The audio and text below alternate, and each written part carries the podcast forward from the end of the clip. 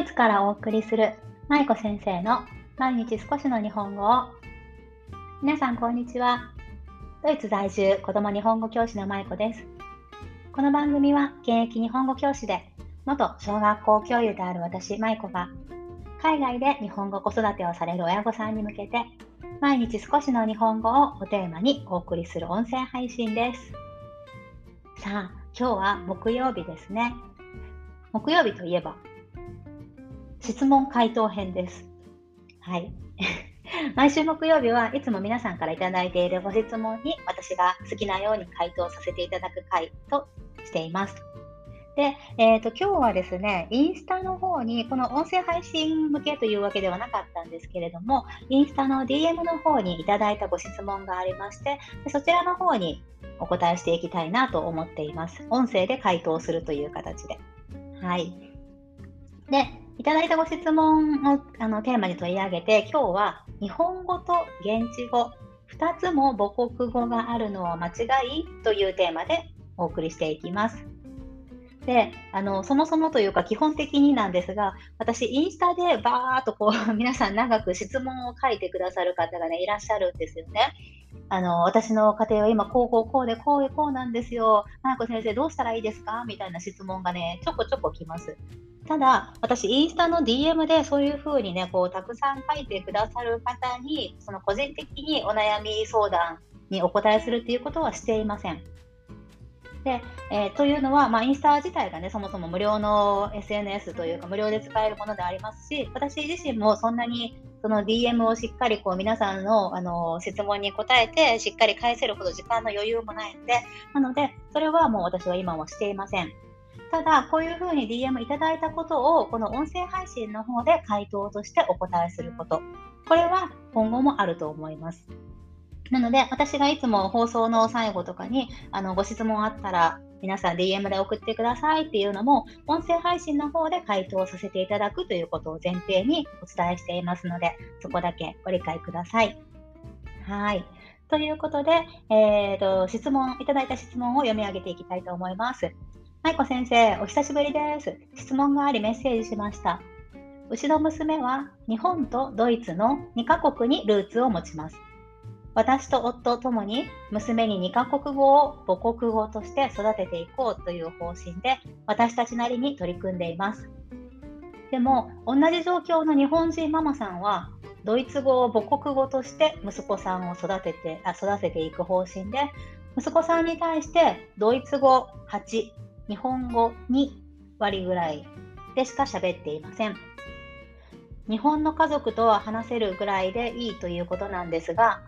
母親からほぼ日本語を聞いていない状況なのに、果たして息子さんが日本語を喋れるようになるのか、私はむしろ日本語は喋れなくなるんじゃないかなと思っています。私たち夫婦が考えている母国語は2カ国語つまり日本語とドイツ語っていうのは間違いではないですよね。急な質問メール失礼しました。お時間がある時に返信していただければ幸いです。ということでご質問をいただいていました。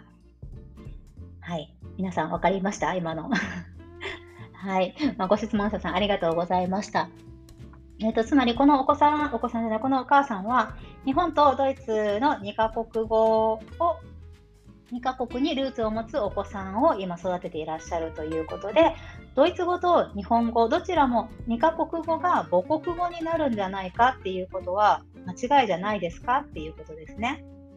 日本語とドイツ語が母国語である。皆さんどう思いますか？そもそもね、母国、母国、言えない、母国語って何ですか？で、あの母国語ってよく聞きますよね。よく私たち言いますよね。で、もう一つよく似た言葉に母語、母の言語の語って書いて母語っていう言葉があるんですけれども、こちらの母語と母国語っていうのは皆さん違い分かりますか？で、このご質問いただいた方に回答させていただくと、この母国語っていうのをこの方は日本語とドイツ語2つあるんですけどこれは間違いじゃないですよねっていうことなんですが実はこの母国語っていうのは基本的に1つであることが多いですそしてさっき私がちらっとお話しした母語っていうものは実は2つ以上ある場合があるということです。具体的にどういうことかというのをちょっと今からお話ししていきたいと思います。母語と母国語の違いって皆さん分かりますか？母語、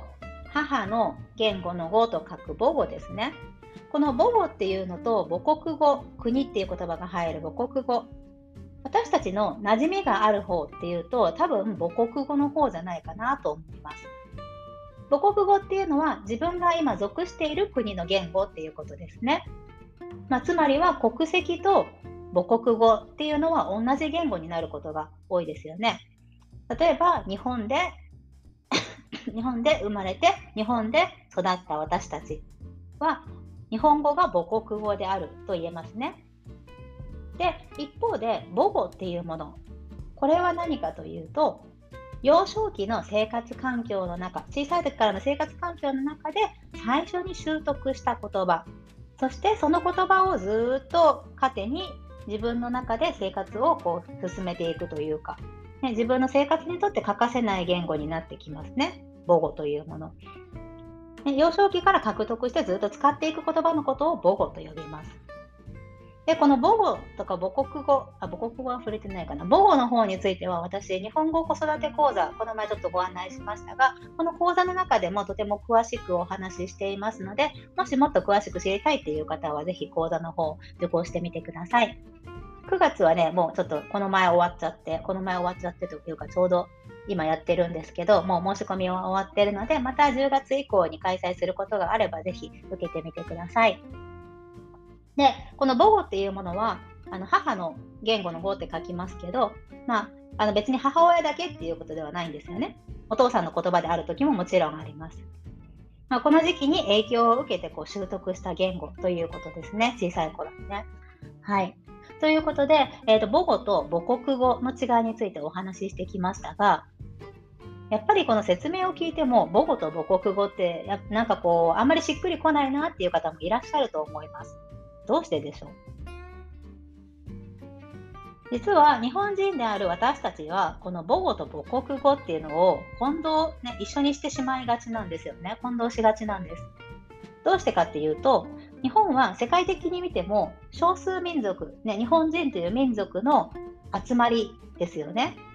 まあ、単一民族というのかな。あの日本人がほとんどでみんな日本語を国の言葉として学んで日本語でずっと会話してその日本語を話す人ばっかりのこうコミュニティですよね。なので私たちにとってこの母語っていう概念っていうのはあんまり浸透していないのかなと私は思っています。私たちっていうのはこの日本人ね。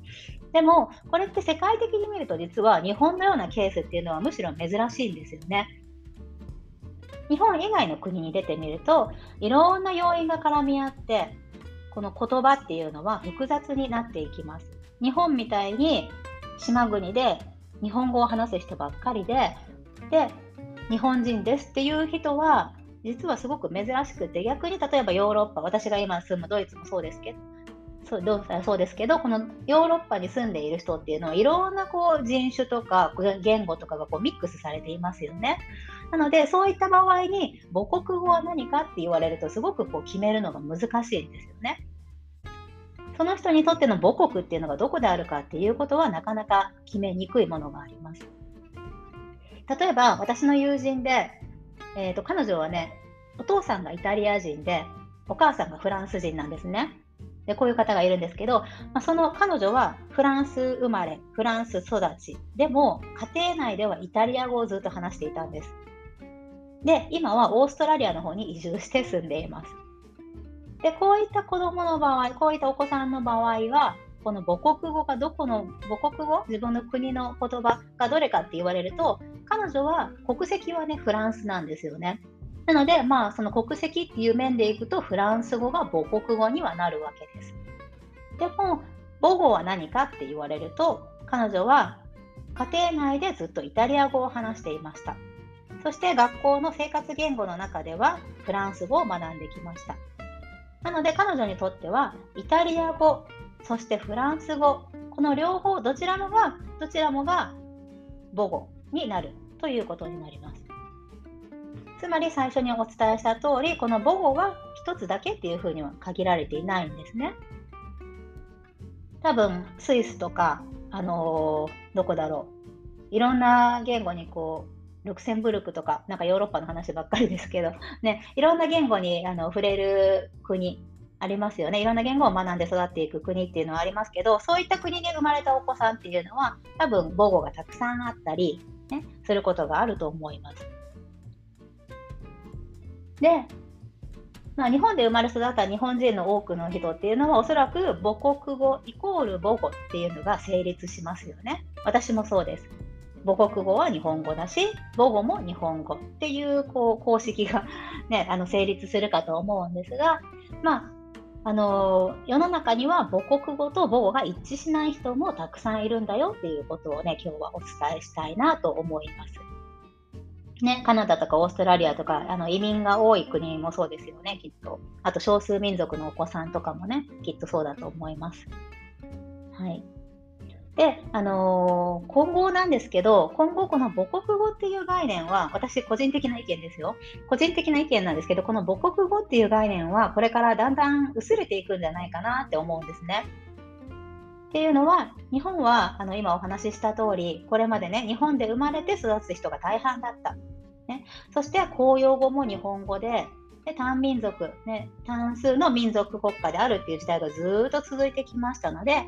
まあ、今までは日本語だけを話せばよかった、ね、日本語を話す人たちが周りにいたっていう状態だったんですが、今はどうでしょう？外国人の労働者もだんだん増えてきてますし、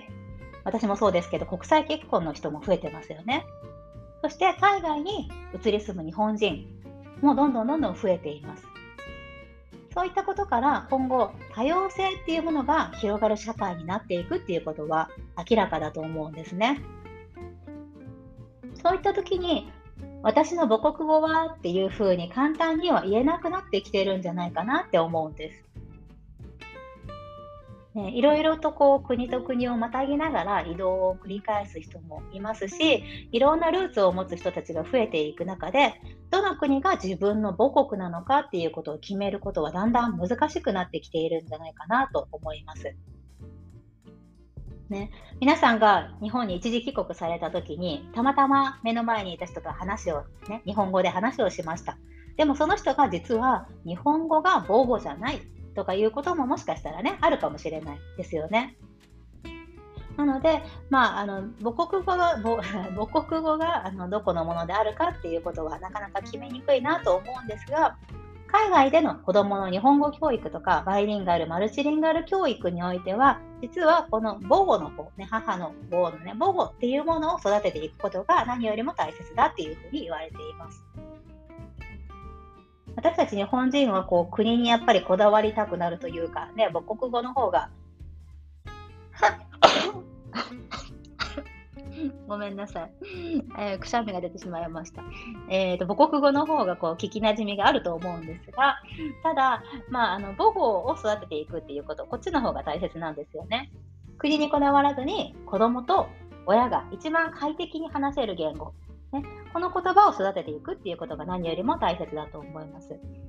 一番よく使う言語、一番快適に話せる言語っていうのは、親子の関係を作る上でもとっても大切なツールとなっていると思いますので、まあ、あのどういった状況であるかっていうことはね、あの多分ご家庭によるとは思うんですが、思うんですが、パパやママとお子さんが一番快適であるなら、私は別にその何何国語、母国語、どこの国の言葉っていうことにこだわらずね、その快適な言語を育てていったらいいんじゃないかなと思います。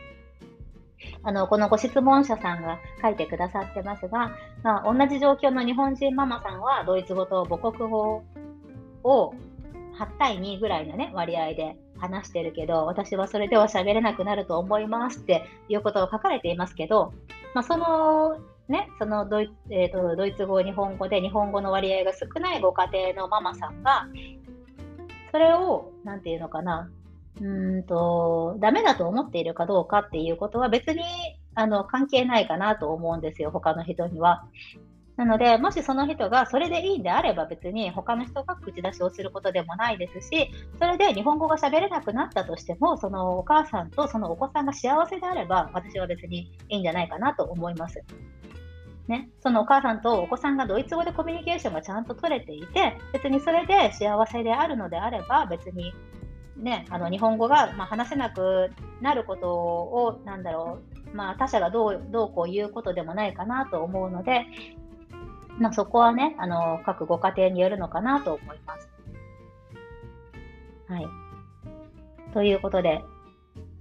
母国語っていうことで言うと、今回のご質問者さんのあの母国語は2カ国語で間違いないですよねっていうことについては、母国語は基本的に1つですよっていうこと。ただ、母語という視点から言うと、母語は日本語とドイツ語ということは言えます。というのが回答です。はい。では、え、ー、と、今日もえー、と最後までお聞きいただきありがとうございました。今日は、えーと、日本語と現地語2つも母語、母者じゃ母国語があるのは間違いという質問に対してお答えしてみました。さあ、もう週末ですね。金曜日、明日、ね、土曜日、日曜日、ああ、また月曜日がやってくるということで、1週間本当にあっという間に過ぎていきますが、ね、明日から10月ですけど、皆さん10月も楽しく、そして健康に気をつけて頑張りましょう。はい。ということで、また明日お会いしましょう。舞子先生の毎日少しの日本語を引き続き一緒に頑張っていきましょう。ほなまたね。